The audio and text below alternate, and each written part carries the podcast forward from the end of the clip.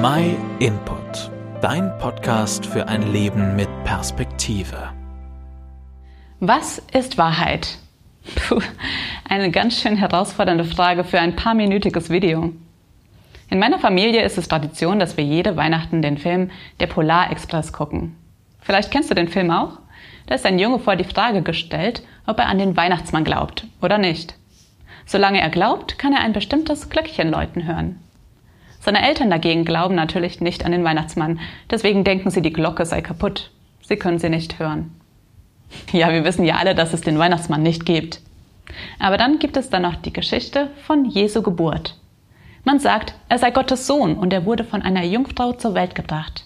Nachdem er dann später hingerichtet wurde, wurde er nach drei Tagen wieder lebendig und ging zurück zu seinem Vater in den Himmel. Das ist für viele Menschen einfach ein weiteres Märchen neben dem Weihnachtsmann. Mir persönlich ist noch kein erwachsener, intelligenter Mensch begegnet, der behauptet hätte, es gäbe den Weihnachtsmann. Aber es gibt dagegen viele schlaue Menschen, die an die Geschichte von Jesus glauben. Es gibt tatsächlich Menschen, die sagen, dass die Bibel die Wahrheit erzählt und dass Gott selbst ihr Autor ist. Aber woher wollen wir denn wissen, dass die Bibel nicht einfach nur eine erfundene Weihnachtsgeschichte erzählt?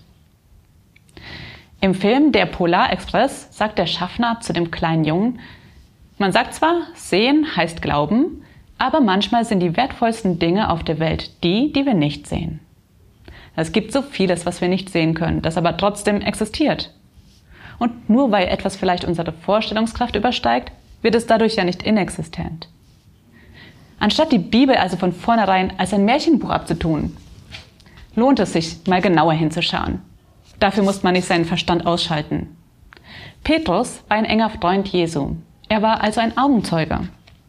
Und er hat in der Bibel geschrieben, denn wir haben uns keineswegs auf Mythen oder frei erfundene Geschichten gestützt, als wir euch von der Macht unseres Herrn Jesus Christus und seinem Wiederkommen erzählten.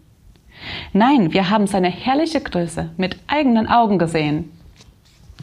Die Bibel ist voll mit Berichten von Augenzeugen.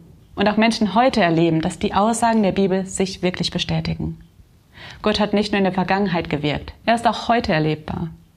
Er hat die Bibel durch Menschen schreiben lassen, damit wir ihn dadurch kennenlernen können. Denn er möchte, dass wir die Wahrheit kennen.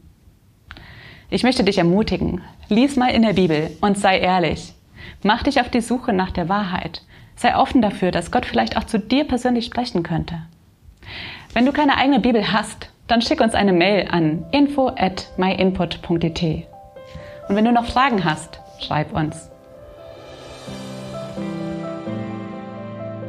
Vielen Dank, dass du den My Input Podcast gehört hast. Wenn du mehr wissen willst, geh auf unsere Website myinput.it oder folge uns auf YouTube, Facebook und Instagram.